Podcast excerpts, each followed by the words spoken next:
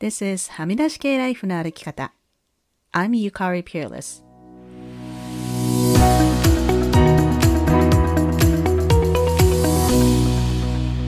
周りが決めた道からはみ出して自分だけの生き方をする人を応援するポッドキャスト。はみ出し系ライフの歩き方。Welcome to episode 216. 皆さんこんにちは。ピアレスゆかりです。7月もそろそろ下旬に入りまして、なんか7月もう終わりなのっていう感じでちょっとびっくりしているんですけれども、皆さんはいかがお過ごしでしょうか？はみらいの夏休み企画、Summer of Friends and Fun として、先週はマーヤンに来てもらいましたが、今週はその第2弾として、私のお友達、レアードかなこさんに来ていただきました。私はかなさん、かなさんって呼んでるんですが、彼女はホリスティック栄養士、パーソナルトレーナーの資格も持ちつつ、今はヘルスコーチとして活躍されています。今日はかなさんに、摂食障害、eating disorder、そして emotional eating、またボディイメージなどについてもいろいろお話を伺いました。それでは早速かなさんとの会話を楽しみください。今週のゲストはレアードかなさんです。どうぞよろしくお願いします。お願いします。えっ、ー、と、かなさんと私はもう昔からの友達なんだけど、こうやってなんかズームで喋るのは久しぶりで、うんうんうんね、いつか覚えてない、最後に顔見て喋る。いつだろう。なんかさ、一回フェイスタイムした気がする、なんかで。うん、あの、なんだっけ、クラブハウスが流行った時期 ?3 年？あの時期にさ、うん、そんな、そんな前じゃないかな。そんな前じゃないけど。ああの時にちょっと喋ったんだ。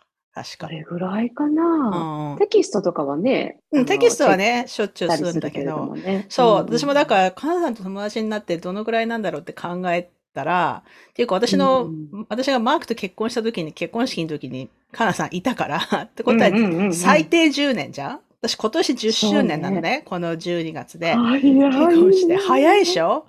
で、で、その前にも、マークと付き合い始めた頃に私がカリフォルニアに行く時に子供見てもらったりとかしたんだよね。そうそうそうそう。お子さんをね、あの、預かってさ、で、あの、行ってらっしゃいって言って帰ってきたらなんかすごいことになっていた。まあ、そうで、あの、帰ってこなかったら多分殺されたと思って シリアルキラーだからみたいな、そんな話を、だからそう、だから、最低でも11、2年で、もうちょっと前、そのもうちょっと前から。私何回も思い出そうとしたけど思い出せないんだよね、どこであったのか。ねお互い、むあの息子さん、あのあゆかりさんの方の下の子ね、が、まだストローラーに乗ってて、私ストローラーでほら、うんジョギングしようとかって言ってたぐらいだから、うちの息子がい、まあ、2歳ぐらいだと思うから、もう11年ぐらい前、うん11、2年前だよね、きっとね。うんうん。ねえ。そこであったので。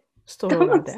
あのね、違う、あのね、一緒にね、カップケーキ屋さん行ったんだよね、多く。あの、おなんだっけ、多く、多く、多く、多く、違うな。なんだっけ、名前。もう名前うららカップケーキ？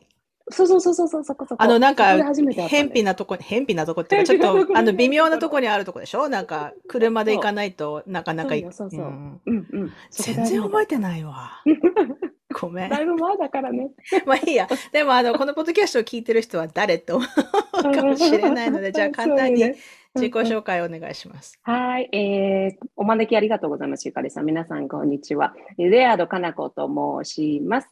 日本生まれですが、ゆかりさんが今おっしゃってた通りね、2005年からカナダに入ったのかな？それでトロントに何年住んだんだ ?7 年ぐらい住んだのかな？ちょっと忘れちゃいましたけど、それ以降はずっとカナダ、それからアメリカで、で、今は、まあ、2児の母です。で、今私が主にやっているのが、エモーショナルイーティング、接触障害のサポートをしているプラスですね、まあ、それがうまくいったということがあって、他のヘルスコーチの仲間たちがどうやったらそのビジネスをうまく立ち上げることができるの、特にママさんたちね、うん、のがどうやったらうまく立ち上げることができるの？っていうお声が多くなってきているので、まあ、コーチング業を立ち上げるサポートをしています。で、コーチング業はやっぱりメンタリング、メンターが強くないとやっていけないものなので、で、メンタリング、ライフメンタリングもしているというところで、えー、日本語、英語、両方でやっています。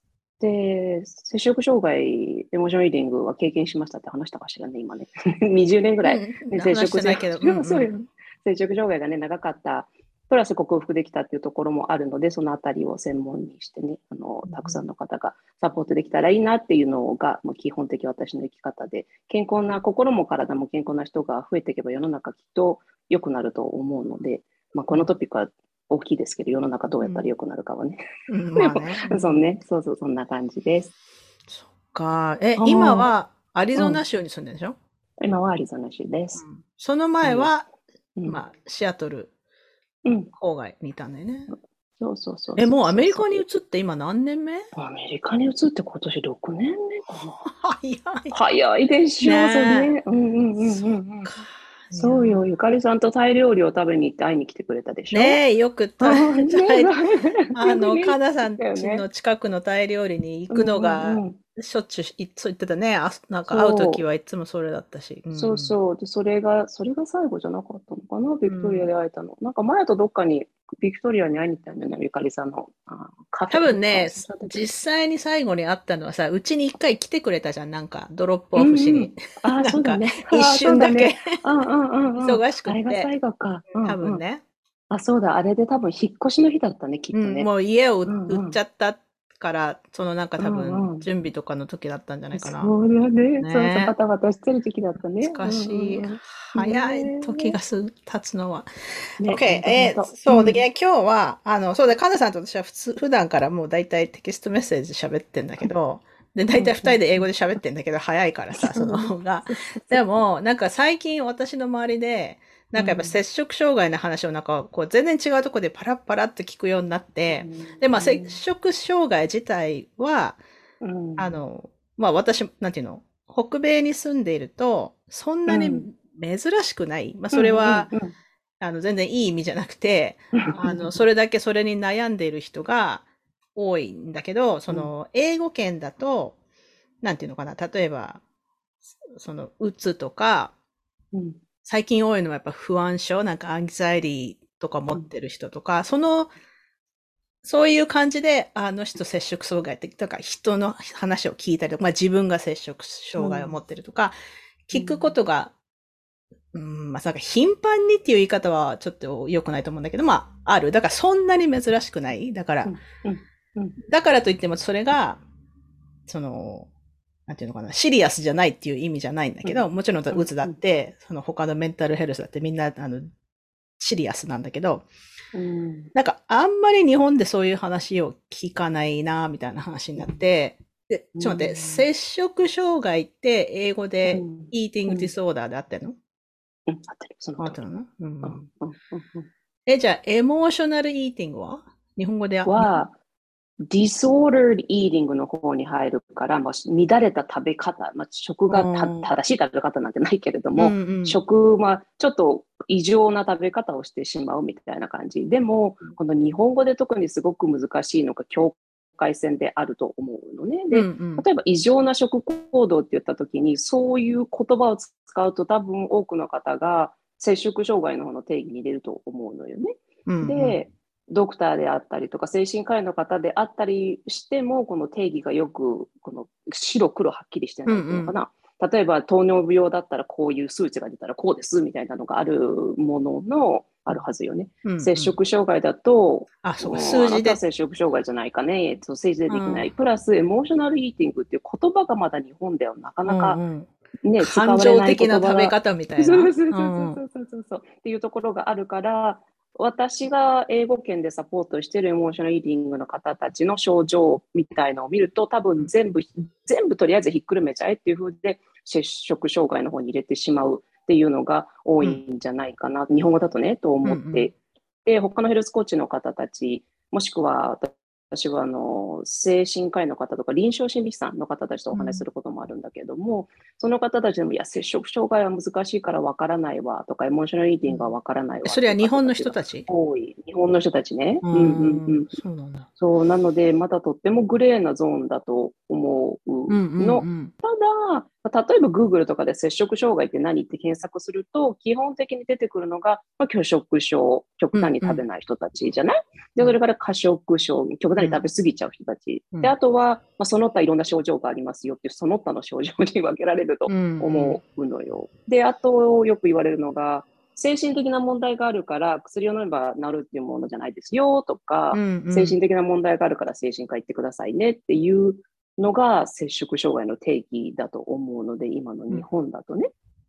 だとすると、まあ、それに気づかないっていうところが、私も摂食障害、拒食症も過食症もしてるんだけれども、自分が摂食障害だなんて思ったこともなかったのに、なので、その、にななんていうの、人にラベルを貼ってしまうじゃないけど、症状を出してしまえばいいっていう風な見方をしてしまうと、今困っている人がさらに深い症状、困っていることに陥っちゃうと思うのよ。うんで、それをしないようにしているのが私はアメリカ、まあ、本場だと思うんだけども、で、まあ、 eating disorder と disordered eating を分けるにしても、私たちのアプローチとしては、食べ方に執着してない？とか、どのぐらい食べ物のこと考えてる、1日100%考えてるみたいなことを聞いていくと、うん。ああ、この執着心はすごいから、これやっぱ摂食障害にきだよなっていうので、こっちの方でこう自分のメモっておく。ただうん、相手には、ゆかりさん、摂食障害あるで拒食症だね、ダメじゃない、薬どうぞっていうようなアプローチはうんうん。しない。のがこっちのやり方。ただ、ん。日本で私、摂食障害のサポートをしてた時に出会った子たちは、もうみんながみんな精神科医に生かされた薬を今出されている、うん辛い、どうしたらいいって、もうすごいレベルに、ラベルにもうがっちりはまっちゃってる、苦しいっていう方たち。うんなので、全然違うのよね、スタートが。なるほどね。ここも変えていってほしい、日本でも。うんうんうん。うんうんうんえ、ちょっと、え、でも、かなさんも昔、うん。摂食障害をうん。患っていたと。うん。その話はちょっとしてもらってもいいの？大丈夫？もちろん、あのね、うん。13歳の頃にうん。始まったと、今ではわかるんだけども、摂食障害のスタートってエモーショナルイーティング、結局何かの感情が、うん。まあ、生まれるわけよね、ネガティブな感情が生まれる。これを埋める方法を知らない、発散する方法を知らない、対処する方法を知らないから、食べ物に走る。うん。それで、その嫌なことを言われた、嫌なことが起きたときに、また対処方法が食べ物になるっていうのが増えていって、まあ、うん過食になっていく。で、今度過食しすぎると体重が増えて、自分の見た目が気になりすぎる人は拒食になっていくっていうパターンうんが多くて、私はそれが13歳の時に始まって、で、13歳の時に、まあ、すごく尊敬する人に、お前の足は太いからダメなんだよみたいなことを言われて、その嫌な感情が初めて言われてショックで13歳でさ、足が太いとか言われたことないから、うんで陸上とかやってたから筋肉あればいいのかなと思っていた足、まあ、結構自信があった筋肉に対してすごええ。い大好きな人にダメ出しをされて、もすごいがっつり痛むガクわけよね。ンときたね。そりゃそうだ。それでどうしよう思った時に食べたのよね。いろんな牛乳パンとかさ、昔あったの知ってる、うん わかるわかる。うんああいうの2、3個ガツガツ食べてみて、ああ、すっきりしたよかったっていう心のなんか解放感、落ち着き感があったわけよね。うん。で、まあ、似たようなことを言われ続けると、逃げ口が食べることっていうふうにしていったら、どんどん体重が太うん増えていく。そうすると、中学生時代だったから、あんでお前すごい太ったなって、うん今度日本って言うからねうんそれもさ、だって20年、30年前は特にそうじゃんうんうん。でそうするとまた自分的にその対処法、知ってる対処法が一つだけでそれが食に走ることだったから、うんまた食に走るわけよね。うん。で、どんどんどんどん体重が増えてって、で、それがもう3年ぐらいあって、まあ、減ったり増えたりはしたけど、まあ、そのダイエット、ヨーヨーダイエットに入っちゃうね、うんうんうん今度はね。で、まあ、減ることもできていたけども、高校に入った時に、周りのことがすっごい細くって綺麗で頭もいいわけ。うん私もめちゃイケてないしダメだと思って、それで自分の価値を外側にしか求めないようになっちゃったのね。で、それでじゃあ痩せてりゃいいんだっていう風で極端に食べなくなったの。こんにゃくゼリーとかあったでしょ、はいはいはいはい。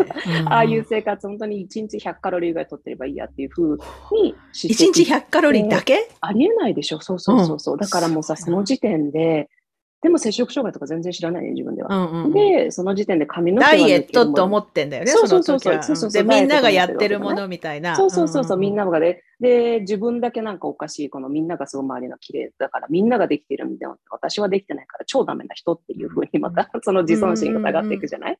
で、それで、まあとにかく食べなきゃいいや、食べなきゃいいやっていうふうで、その時期は運動もしてたから、運動して食べないわけでしょ、うんうんすごい不健康でしょ？そうすると、もう唾飛んじゃった、あまりにも意気込ん大丈で。リスナーさん見えないかもしれないけど。でそれでさ、それで、まあ、髪の毛はすごい脱げてくる。生理は1年止まる。で、集中力も全然ないわけよね。で、もう爪もすごい剥がれてくる。で、もう激痩せで、うんうん私身長155センチぐらいだと思うんだけど、日本語だと。うんで、37、5キロから37キロぐらいになったのかな。うんうん。そう、細すぎるでしょ。うんうんうんでも、その時点で私、今でも覚えてるの鏡を見た時には、すっごい私まだ太ってるからっていう風で、そうか。そう。うん。で、それだと、もう拒食症なのよ。うんうんうん。でも、私は知らなかったので、拒食症をしているということ。が、ん。どんどんどんどん痩せなきゃっていうふうに思っていて、幸いにも私、その年、その1年後にアメリカに行くことになっていたので、うん。でも、アメリカで多分2、30キロ帰って太ってきて、また過食になったので、拒食、過食、拒食、過食のパターン。で、うんうん。結局それ20年ぐらいやっていて、最終的に治ったのが、その、拒食、過食のパターンがあっても、過食オートとかもあって、いっぱい食べて吐けばいいっていう人うんうんもあるんだけども、オルトレキシアっていう、ほその、一番多分ね、摂食障害の中では最後に体験するものだと思うのが、うこ、の、これしか食べないって、例えばオーガニックでここのブランドしか食べないっていう、ほう。食物摂取制限症みたいな、制限食物摂症みたいなのうん。になっちゃったのよ。うん。でもえ、初めて聞いた。初めて聞いたのが、オルトレキシアっうんていうものが、これ、アメリカの方だともだいぶ知られてきているんだけども、うん。これが例えばビーガニズムでもすごい極端な人とか、はいはいはい。なんかこう、これ、リラックスして食に対する思いが持てない人たちうんは、うん。食、もしかしたら摂食障害の定義なのかもしれないけれども。じゃあそれも、その、なんていうの？うん拒食とか、その、オートとかしてなくても、うん。これしか食べないって、うん。その、オブセスしてるわけでしょ？じゃあそれそうそうそうそうも摂食障害の一つに入るってことなんだ。よ。うん、そう、私だったら、それを聞いたら、私はこれとこれとこれしかいいつも食べません。例えばいいつ7日間あるうちの、これとこれとこれしか食べません。あとは、他のものを食べてる、例えば、カナはダメだっていうようなジャッジメントが入ってきたりすると、ちょっとピピピって何？黄色信号赤信号この人危ないかもってやっぱ、そうすると、結局精神の問題になってくるでしょ？そうだね。うんうんでうん。そうすると、マインドセットを変えていく、もしくはもうそれこそね、心療内科さんとかに行くっていうふうになるかもしれないけれども、私はそこに認知行動を入れて直していくっていうのをサポートしているので、なんかね、摂食障害であったとしても、すごい重く捉えないで、違うアプローチもあるんだよ。楽しくセッションしながら改善できるんだよ。そのブレネーのワークじゃないけれども、うんうん。もっと人間らしく、うんうんうん。そうね。うん、っていうところがもっと広がればいいなと思う思うのよね。うん。うんいやー、うん。そう、うん。私もさ、てまあ、てか、多分世間のほとんどの人がそうだと思うんだけど、やっぱりその、特に女性、女性の多分、私勝手にここで数字を勝手に私の推測だけど、、85%ぐらいの人は、やっぱり食べ物との関係がう、ん。こう100%健康な人っていないと思うのね。うん。うん。うん子供の時からさ、その腹八分とかを学んで、、あの、おやつは食べないで、って砂糖、だからそういう人って多分もうほんと、ほとんどいないと思うんだけど、まあそのすごくこう健康的な家に生まれ、たまたま偶然生まれた人で、うん。それプラス、やっぱりその、またブレネの話じゃないけど、その嫌なことがあった時の対処方法とか、分かってる人なら、なんかそういう人って本当になんかごくごくなんか1、2%しかいないと思うんだけど、うんだからほとんどの人は食べ物と、うんの、まあ、ヘルヘルシーなリレーションシップっていうのが難しくて、で、私も昔からどっちかっていうと、多分家系的なものもあるけど、私もどっちかっていうと、あの、ぽっちゃり系の家系なのね。まあ、うちの母はそうでもないけど、うちのおばあちゃんとか、うん。で、肥満まではいかないんだけど、ぽっちゃりしてる。だから私も中学、高校の時は結構、なんかダイエットし、なんかリンゴしか食べないダイエットとかそういうのやったことあるし、うん。うん。うん。だから、なんか、ど、私は、さっきなんか誰も自分が摂食障害と思わないって言ってたけど、だから私も自分で摂食障害があると思ったことはないのね。で別にそのうん。食べて吐いたりとか、あの、冗談抜きとすやったことないし、過食、ただその、私の場合は、何こう、オーバーインダウジするタイプなのね。やっぱり。私は大し、私大志座だからさ、大志座って快楽が好きな人なんだよね。あの、なんか、なんか星占いの話になっちゃうけどさ、だだから、なんかこう、いいじゃん、別に毎日アイスクリーム食べたってとか、もう頑張って、そう、なんかそのじ、うんなんか、ちょっと行き過ぎるぐらい自分に甘い人なのよ。私は本当に自分に甘い人って、それは自覚してて。自分に甘い人だってさ、私自己肯定定感高いのも自分に甘いからじゃん。だから私完璧じゃないけど、いいやって別にちょっとって思ってるけど別にいいやって。この二の、二の腕こんな感じだけど、まあいいやって。まあ半分あ怠けっぽいところがあるのね。うーんだからその、もっと痩せなくちゃダメだとか、あんまり私自分に思ったことないわけ。ミカルさんはでも本当にそのままで綺麗だからいいんだけどね、なんか日本の定義がおかしいんだよね、別にさ。日本みんなそう。腕がぷよぷよしてようがさ、うん。腹がぴょんって出てくる。さ、その人のさ、なそう。いでしょ、結局。私はいつもクライアントさんに言うんだけど、自分の体ってお弁当箱の弁当箱みたいなもんだから、まあ気にする人もいるけど、中身入ってるものが大切だからなね。るほどね。どんな弁当箱かどうでもいい。な。それでもいい例えね。そう、でも、あの、この間うん。私も、まあ、ブッククラブの友達とかにも言ったんだけど、あの、私今年に入って真面目に、あの、毎日エクササイズしていて、本当でも10分ヨガとか5分のエクササイズとか、本当そん、うんそんなんだけど、うん。アプリを見つけたんで、ずっとやってて、うん。そしたら、その、なんていうの？まず最初に起こるのが、その、なんか、うん。疲れない？疲れないって言い方は変だね。あの、うんうん。だらけてるとさ、常に疲れてるじゃん。でそれがうんうんまずなくなって、うんうんうんで、確かに私の体型はモデルみたいじゃないけど、あ、別にいいじゃん。なんとなく、ちょっとうん。いつも着る服がちょっと緩くなってきたっていうとこなのね、今。まだ。まだ痩せたっていうとこまでは行ってないんだけど、なんか前よりこう、快適になってきた？その体が。でこの間この話、あの、 Vulnerability Anonymous っていう回で言ったんだけど、うん。その、だからここで、ここでカナダで、こんな格好で外に、タンクトップとかで外に出ても、私はもう何とも思わないんだよ。で特にさ、うん北米ってその、ボディポジティブとか言って、私よりめっちゃでかい人がお腹出して歩いてるとかするし、うんだからうん。私もそれを見て何とも思わなくなったし、自分、うんまあ私はお腹出して歩かないけど、あの、なんていうの、私はもうこれでいいんだってうん。思ってるようになってたんだけど、ん。私この間、うん。なんかの用事で浴衣を着ることがあって、うん。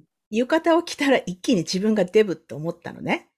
だからやっぱりそのさなんか文化のそのスタンダードが違うわけじゃんうんで、浴衣を着ると、浴衣ってさ、この胸をぺしゃんこにしないと、着物って胸をぺしゃんこにしないといけないんだけど、私がね、うん。着物とか浴衣を着ると、うん。帯の上に胸が乗るのよ。うん。それ胸が大きいからじゃないまあ、そ、それもそうなんだけど、それプラス多分うん脂肪もあって、だからすっごくだらしなく見えるのね、着物を着た時に。で、その時に、普段自分の中には出てこない、なんか、ああ、なんか私ってめっちゃデブってる、もっと痩せなきゃっていう感情が出てきて、わあ、なんか日本の、まあその着物っていうその、ね、まあもちろんデブって着物着てもいいんだけど、まあデブっていう言い方も使い方、言葉もあまり使わないようにしてんだけど、うんうんやっぱその文化が変わると、周りのスタンダードが変わるじゃん。だから例えば私がいき今いきなり日本に行ったら多分同じように思うと思うのね。なんかみんなが細いからさ。うんだからその私今でも感じる。今でも感じるよ、私も。今でも感じる。うん。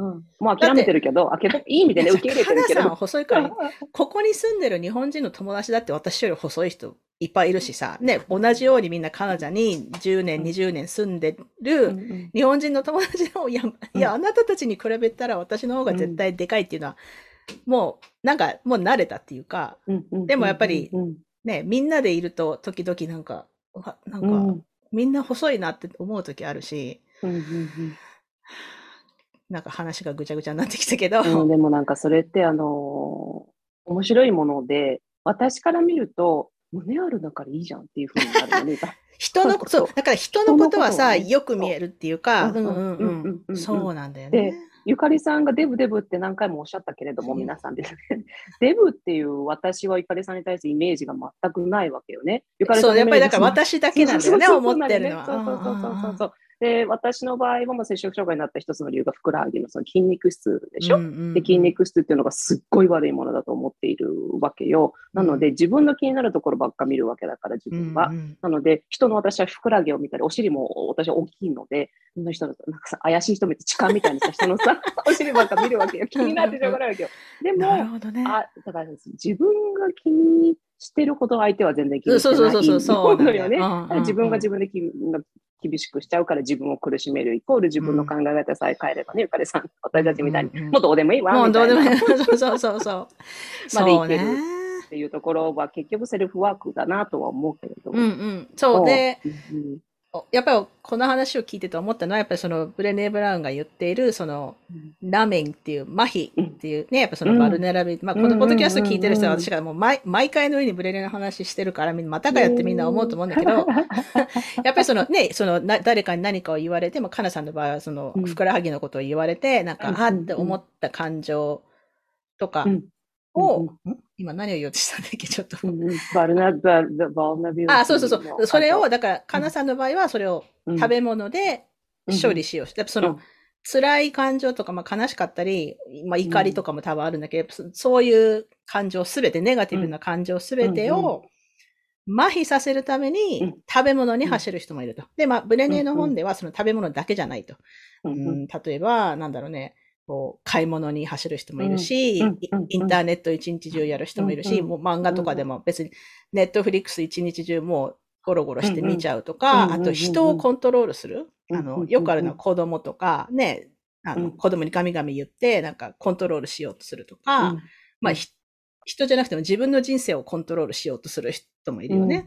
うんうんあと何あったかな？まあ、あとセックスとか、その浮気とかに走る人もいるし、だからまあ、うんうんその麻痺っていう行動はみんなするんだと。全員する。あの、例外なく。うんまあ、それ、それが何であるかっていうのは、その時によって違う。で、人によっていろいろすることもある。うん。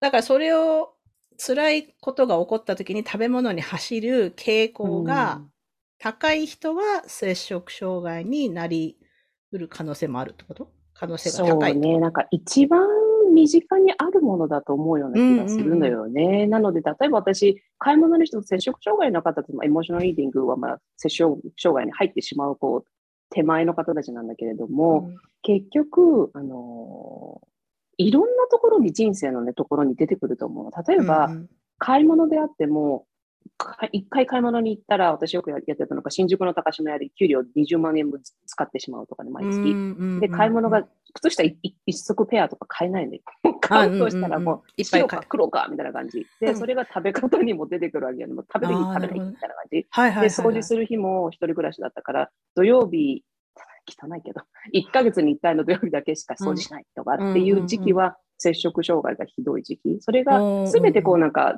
うまく、波て、ババランスが、バランスよくうんうん。うんね、そう。できる人はあそれはそうだね。っていうところなので、私のコーチングの一つとして、いきなり食から走ることはできないので、あまりにもそれが自分の癖になっていて考え方になってるから、じゃあ買い物どのぐらいしますかとかって聞くと、大体みんなソックス買うときは12足一気に買いますとかね。なるほどね。いるから、じゃあ一足買ってみましょうみたいな感じとか、そのパターンを崩していく、コードパターンをそ崩すの。れさ、なんかあの、うんなんだっけ、オブセッシブコンパルシブっていうのそうそうそうそうに似た？そうそうそう、楽しいでしょ？そうすると。掃除とかも毎日5分だけね、なんかこう、トイレ掃除してみましょうとかっていうような感じ。うんうんうんそうすると、なんかゼロ白か黒かじゃなくって、100%、0%じゃなくって、もういいんだっていう生き方がちょっとずつ、こなるほど、ね。う、身についてくる、新しい習慣がついてくる。うんうちのマークは、靴下とかまとめて買わないと気が済まない人なんだけどね。靴靴下はさ、ちょっと違うかもしれないけど。まあね。まあ、うん、そう、まとめていいものは、そうん消耗品とかはまとめて買って別にいいと思うんだけど、うんうんわかるわかる。そう、だから、やっぱりバランスなんだよね。で、そのう、んブレネーの話では、例えば、そういうことをすると、え、じゃあ、私はもう甘いもの食べちゃダメなんですか？とか、お酒飲んだらダメなんですか？とか、そういう話じゃなくて、だから、うん。あの、仕事一生懸命頑張ったから、今日今からちょっとチョコレートを味わって食べる、このなんかすごい特別なチョコレートうんうん。のケーキとかを食べるとか、こう、食、うちもよくやるけど、ディナーの後は家族でみんなでネットフリックスを見るとか、うん。そういうのはいいんだけど、やっぱりその、何のためにやってるのか？だからその、ね、美味しいお菓子とか、な何でもいいんだけど、甘いものを味わって食べるならいいんだけど、それを例えばブレネーのレ本に出てくるのは、そのやっぱパントリーの中に隠れて、なんかもううん。誰も見てないとこで、むしゃむしゃむしゃって、なんか一袋食べちゃうとか、やっぱりそれはうん。麻痺行動であると。なんかやっぱりね、面白い、なんか例えば、なんだろうね、ドラマが面白すぎて、なんか 3, 3話、4話まとめて見ちゃったって、まだそれはいいと思うんだけど、うん。何を見てるかも覚えてない。朝から晩までひたすらテレビの中で前でだらーっとして、漫画とかでもそうだけど、なるとそれは麻痺行動。だからその何のためにやってるのかっていうのがうん。分からなくなってくるときは麻痺行動の可能性が高い。うん。うん。うん。なんか食べ物もそんな感じ。よね多分。うん。全くそんな感じ。あの、結局、感情があるから多分食べ物にもする、もしくはうん。ネットフリックスを見るとかっていうところがあるんだけど、その感情って別に悪いものではないわけだから。で、人がさ、人って特に日本人はそうだなと思うんだけど、悪い感情を持ったらいけませんっていう思いがすごいあるから、それを持ってしまった自分に罪悪感がある。で、その感情を隠したいから何かに麻痺行動に走るっていうところがね、すごく大きいと思うから、やっぱり、その感情を受け止めてあげて、自分が第三者的に、あ、例えば怒ってるんだなっていうふう、で、怒ってるのは分かった。それは何かのシグナル、サインだから、じゃあどうしてあげたら私はいいんだろうって、その怒った原因の方に行ってあげればいいものを、うん、それから一番遠ざかるような麻痺行動をしていくからまあ改善されないっていうところはすごく大きいなと思うし、やっぱ麻痺麻痺行動もね、食に関しても同じで、うんうん、なぜ食べているのか分からなかったらは、問題だなとは。うんうんうん、ね。また、例えばパーティーとかでさ、ケーキとか食べたらさ、ああ、嬉しい、もうみんなお祝いしかも美味しそうだし食べようで、それでいいわけじゃない、うんうんうん、ただそれがケーキ1個買ってきました、そのパントリーに隠れてかかって食べてます。食だけどね。っていうのは、その根本は嫌なことがあって、その感情をどうにかしたいから食べるっていうことじゃない、で、まあ、それが負のサイクルであって、食べたことに自分が罪悪感を感じると。で、このまた罪悪感っていう感情が持っちゃいけないものだ、嫌なものだ。消したいとこからまた食べるわけじゃない。うん、でで、体重が増えるわけじゃない。自尊心が減っていくわけじゃないっていう、この負のサイクル。負の、負の連鎖だな、ね。ループがね。そうそうそうそう。ね。いやー、うん、だからまあ、その、そういう、まあ、ある程度まではやっちゃうことは仕方ないと思うんだけど、あの、逆逆にさ、ちょっと私もなんとなく心配と思ったのは、やっぱその日本で、それが、なんていうの、うん、あまりにもノーマライズされているっていうか、で、少なくとも私の周りでは英語圏だとやっぱその、イーティングディソーダーっていうのは、ビッグディールってやっぱりね、だそれそれこそうつとか、不安症とかと一緒に、なんか何でもいいんだけど、みんな真剣に受け止めてくれる。でも、この間、あの、これな、半年ぐらい前だけど、うちの、たまたま何、うちの13歳の息子と、マークと私と3人でテレビを見てたかなんかの話をしてて、うん、そしたら、うちの息子が、なんて言ったっけなんか誰か多分セレブか、なんかインフルエンサーかなんかの話をしてて、うん、なんか、うん、Oh, it's so stupid. She said, she says she has eating disorder. って言ったのね。その時に私とマークが、うん、No, no, no, no, no. The eating disorder is serious. 言って、だからうちの、まあ、息子はまあ13歳だから、なんか摂食障害とか言っててさ、みたいに言うから、いや、シリアスなんだよって、摂食障害で死ぬとき、人死ぬときもあるし、だからそんな、あの、軽く言っちゃダメだよっていうのをその時、あの、息子に言ったんだけど、うん、で私がよく見てる TikTok のインフルエンサーとか、うん、グレノン・ドイルとかも摂食障害あって、2、3ヶ月、1ヶ月ぐらい前のエピソードでなんかまた戻ってきたって言ってたから、やっぱりその、なかなかその感知するのが難しいでしょ、うん、だからもうその、それとともに生きていくくらいの覚悟じゃないとダメなのかな？うん。あのー、特にグレネンとかね、そのすごい拒食症の方で悩んだ方たち、はなかなか抜けないと思うのね。で、やっぱりその、マインドセットが全然違うし、特に拒食症の方たちって周りの方がなんで食べないのよとか、それこそ It's so stupid じゃないです、ないけど、の人から見たらなんでそんな食べ物のコントロールができないのっていう見方がすごい大きいの、摂食障害なので、拒食症で悩んだ方たちっていうのが一番長年共存していかなきゃいけないものなんじゃないかなと思うのね。で、その拒食症でも本当に辛い方に行ってしまった方って生死をさまよっているわけで、うん、でそこに至るまでのその、まあ、心の傷であったりとか自分に対する考え方であったり自尊心の持ち上げ方であったりっていうのはすごく大変なものになってくると思うので、セラピストとかドクターとかコーチとかメンターとかみんなのチームワークなわけなんだけれどもやっぱり人生いろいろあるわけじゃない、うん、で、それでこのロックバトム何か一番人生どん底？そうそう、どん底？に来た時に出てくるっていうことが多いので、うん、私一番長い方2007年からも付き合いしてる方、まあ、ほとんど治ってるんだけど、たまに出そうな時があるから改善出ないように予防しましょうみたいなアプローチを取る方も今一人はいらっしゃるけれども、うん、ね、共存っていうのはすごくいい言葉だと思う。で、私がよく使うのは、その共存の方法として、まあ、車にいるいるわけじゃない？車を運転してるとします。で、車に自分の嫌な声が聞こえてくるから拒食症もしくは摂食障害になるわけなんだけども、その声が聞こえたときに、その声がいつも車のこうハンドルを取って自分の人生をコントロールしてるわけね。昔は拒食、摂食障害があると。でも、それはもう車から出ていかないわけだから、そのハンドルを握ってるものを拒食障害であったり、摂食障害であるものを、なんかラベル、名前をつけて、例えばなんか、なんだろうな、花子とかしてうん、花子あなたは後ろに乗ってなさいみたいな感じで、うんうんうん。一緒に人生ついていくのはしょうがないけれども、うん私の人生を私がハンドルを握ってこううん行きたいところに行きますからね、みたいな感じ。うんうん。で、やるようにしてもらってるのが今一番うまくいってるかな。すっごいあの、極端な接触障害の方たちはね。うんうん。うん。なんか共存ってすごく大事だとう。んうん思う。これはあの、接触障害だけじゃないと思う。アディクション。あのうん、そうだね。そうだね。うん、依存症とかね。もそうそう、依存症とかね。もうだと思う。だからまたそれをさ、完全にななくして、感知して、うん完璧になろうっていう考え方で、やっぱりちょっと、そこにはまだ、その、うんうんうんうん。完璧にはなれない、誰もが。だから、うんうん。ね、そうもちろん、完璧じゃなくていいのよ。うん。ハードル自分に高すぎ、高いもの上げすぎなくてもいいし、みんな不完全なんだから。私とカナさんはいつもなんか、もうこれでいいよ、これでいいよって言ってるからね。そっか。そうそうそうえっ、とね、うんそしたうらん、あの、例えばこれを聞いてる人で、もしかして私って、接触障害かもしれないと思う人はうん。どうすればいいんですか？何かアドバイスがあれば。そうね、まあ、いろんなアドバイスがあるわけなんだけども、基本的に自分が食に対して行っている行動を第三者の目線で見れるのであれば見てもらうことはありだと思うのね。例えば、昨日食べたものを考えてみて、で、まあ、3食は普通に食べましたと、美味しいなと思って食べて、食べたこともなんか覚えていると。うんうんそれで、ただ、あ昨日夜そういえばケーキ食べた気がする。何のケーキ食べたっけ？その前に起こった出来事って何だっけ？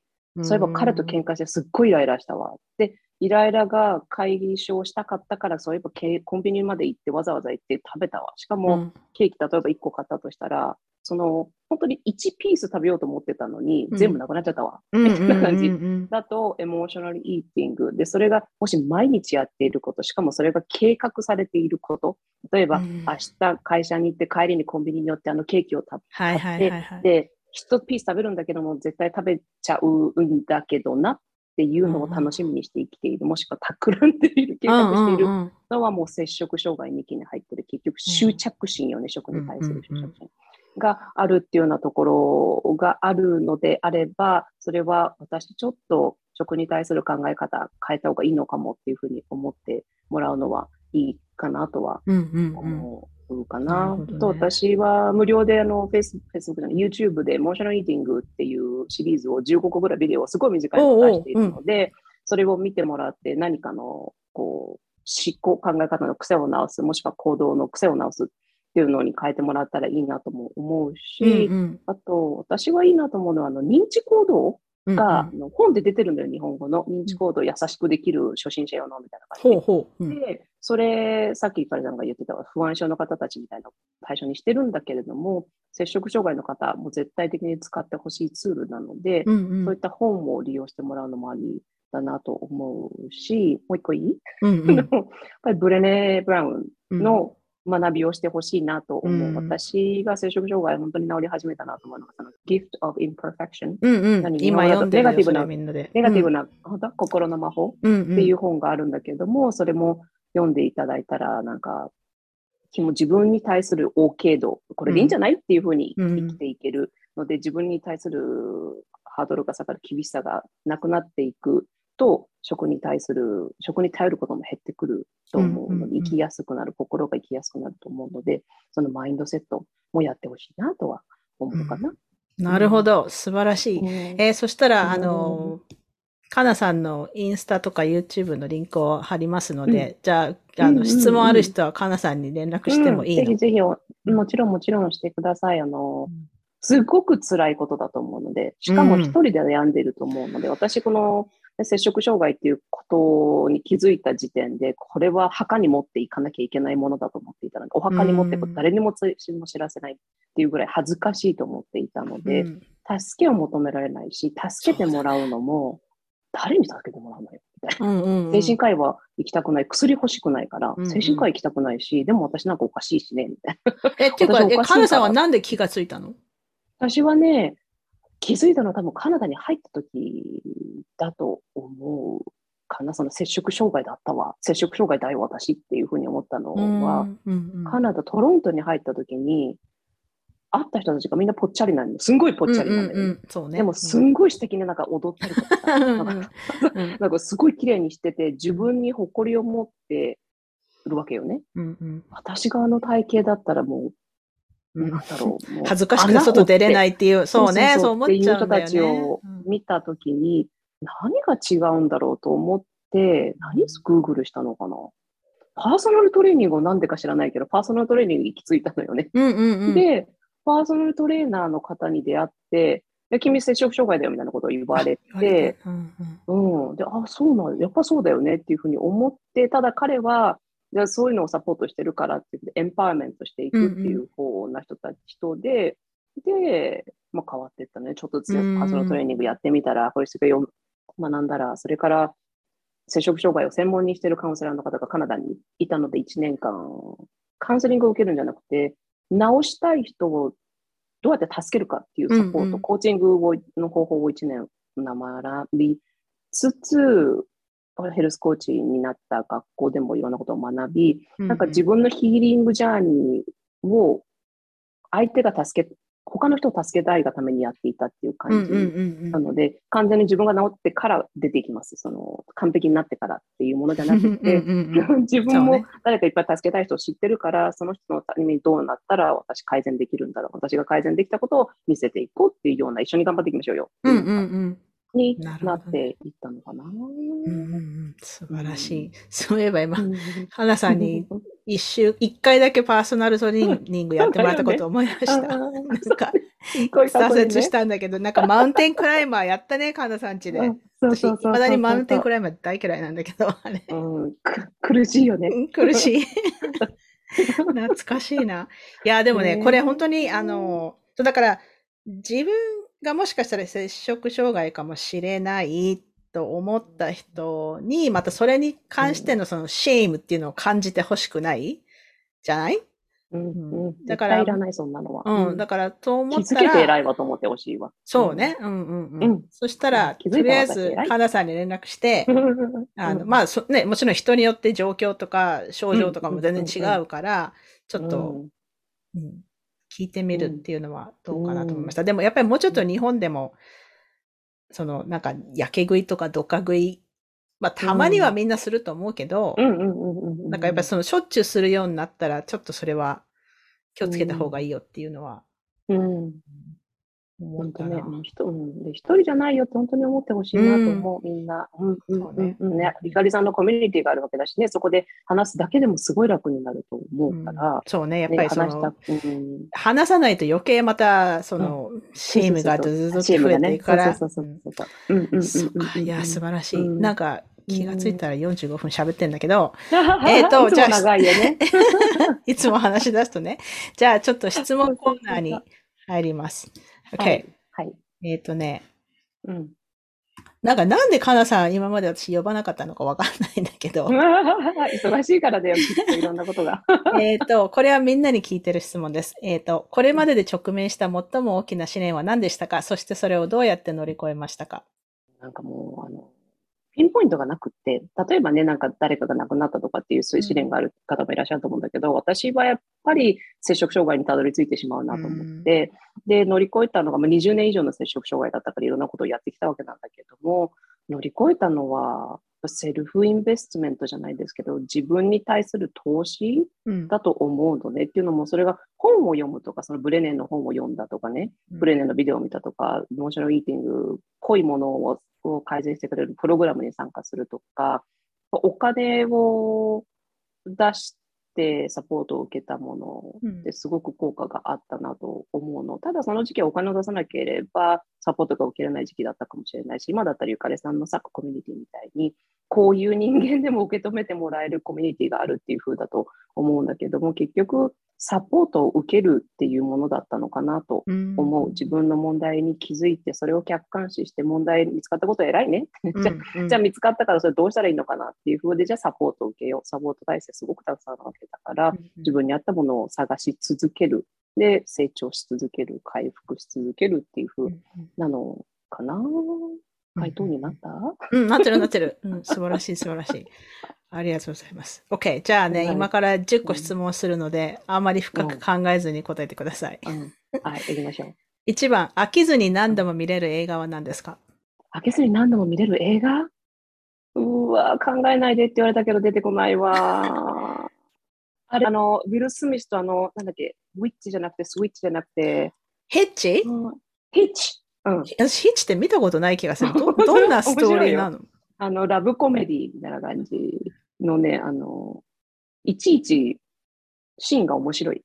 うまくできてる。あ、あでもジェームス・ボンドもそうかも。それは全然話が違うけれども、ジェームス・ボンドさん、ジェームス・ボンド好きなの？うん、なんかね、あの、完結するものが好きで、でもジェームス・ボンド完結しないか、あのう、んすごくよくできているなと思える、手の込んだものとかも、なんかすっきりするのよね。うん、こう、うん。起承転結ってなってるのがいいな。なるほど、なるほど。OK。えーじゃあ2番、あなたのヒーローもしくはシーローは誰ですか？マリー・フォーリオ。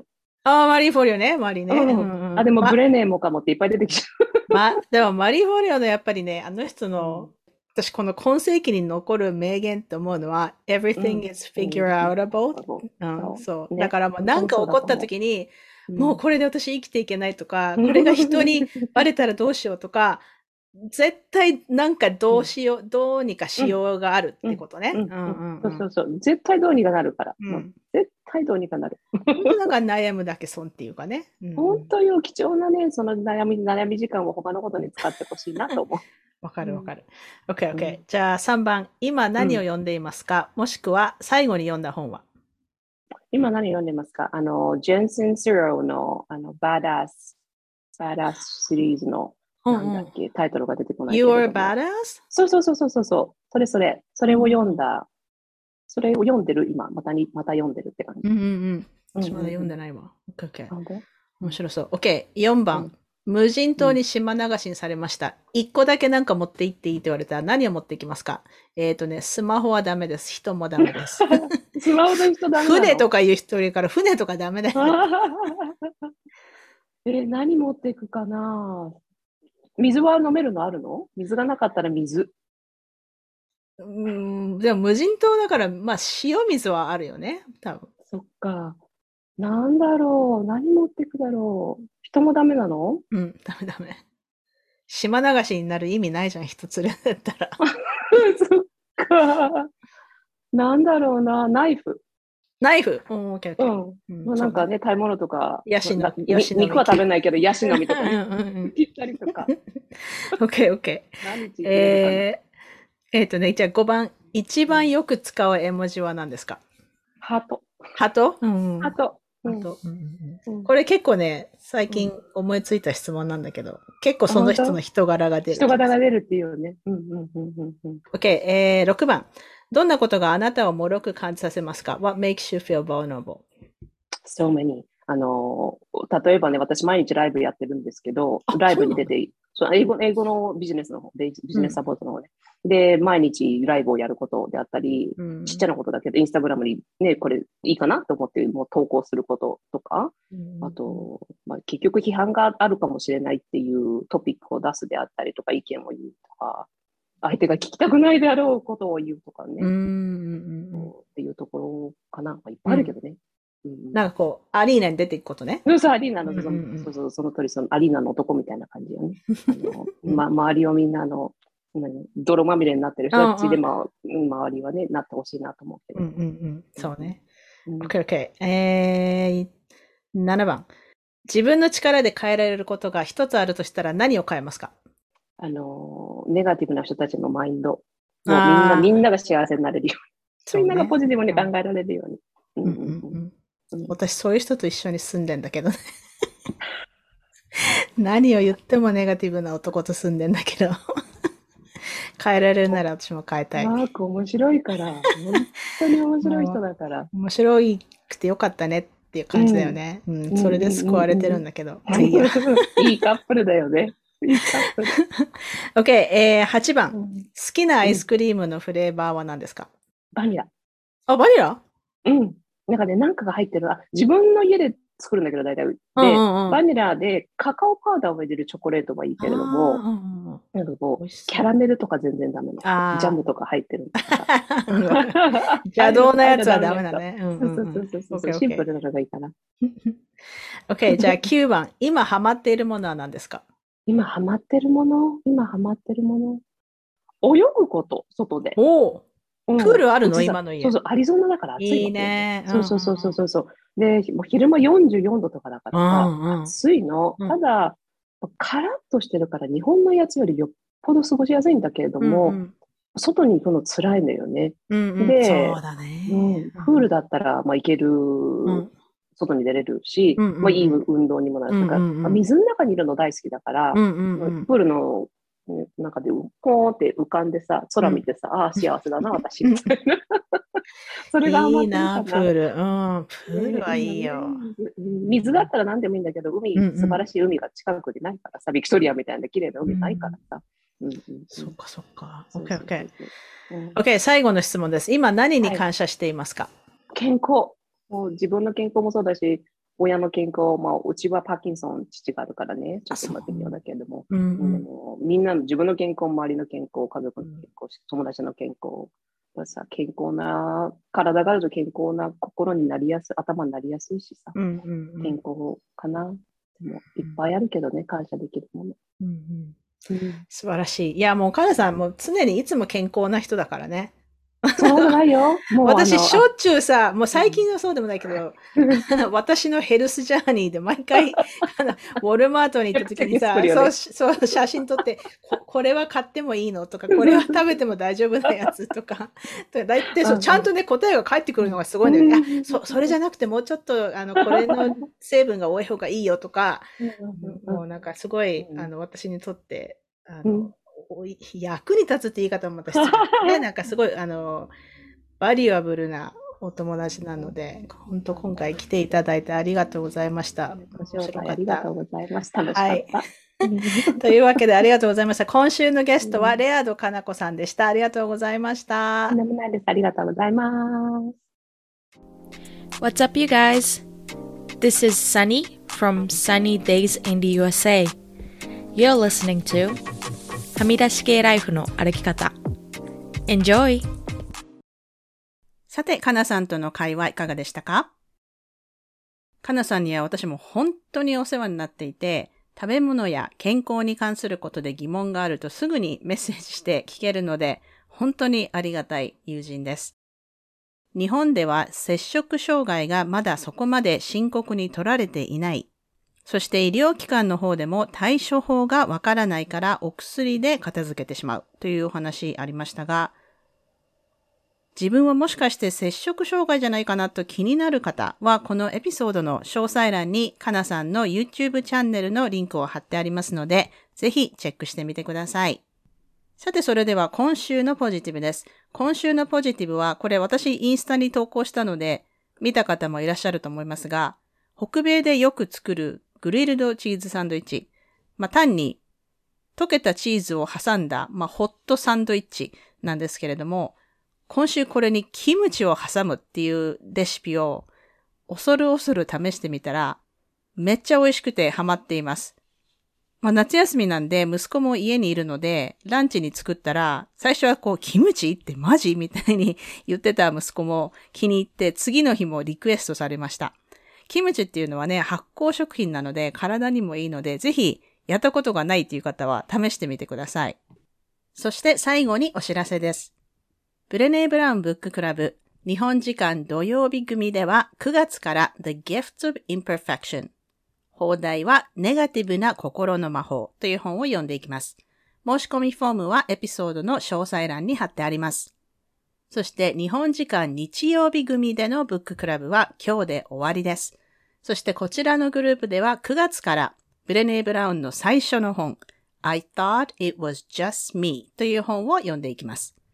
2020年9月に始めたブッククラブはずっと日本時間の日曜日でやってきていて、2021年から土曜日組というのを追加して2つのトラックでやってきていたのですが、日曜日組はおそらく今回で最後のブッククラブになると思います。来年からは週1回でやっていく予定です。I thought it was just me の本は一冊全部 shame 恥にフォーカスした本で人からどう思われているか気になる人から私はこれでいいと思える人になるにはどうしたらいいか恥から立ち直るレジリアンスを身につけるにはどうしたらいいかについて学ぶ本です。こちらも詳細欄にリンクを貼ってありますので、興味のある方はぜひ。そしてもう一つ、8月も Vulnerability Anonymous お話会を日本時間8月21日日曜日、北米時間では20日の土曜日にやります。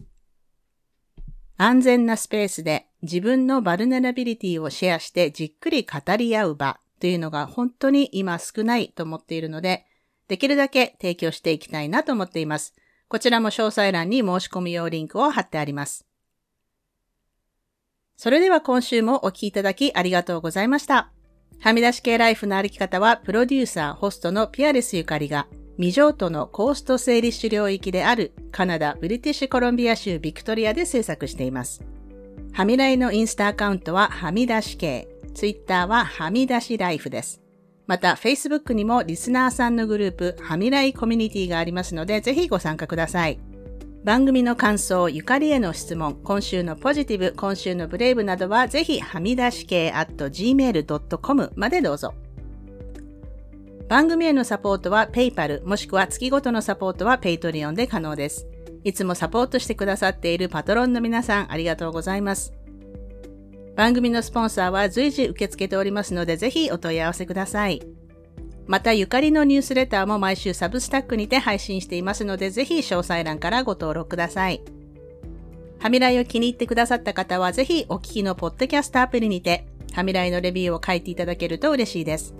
レビューを書いていただいた方には、はみらいステッカーをお送りしますので、住所を教えてください。さて、ここまで聞いてくださった方に今週の内緒話をお話します。今週の内緒話は、今週は久しぶりに邦楽が聴きたくなって、ずっとピンクレディベストを聴いています。私が一番好きなのは Wanted なんですけれども、皆さんの好きなピンクレディの曲は何ですかっていうか、リスナーさんの中でピンクレディを知らない人とかいるんですかね私はもう父親が会社の帰りにピンクレディのレコード、レコードですよ。CD じゃなくて。を買ってきてくれたのを覚えてますもん。ピンクレディも何がいいかって歌詞もいいんですよね。皆さんの好きなピンクレディ教えてください。というわけで今週も黙らない女、黙らない人でいてくださいね。Be brave, be kind, but don't be silent. Your voice matters. Stay safe everyone and thank you for listening. Bye.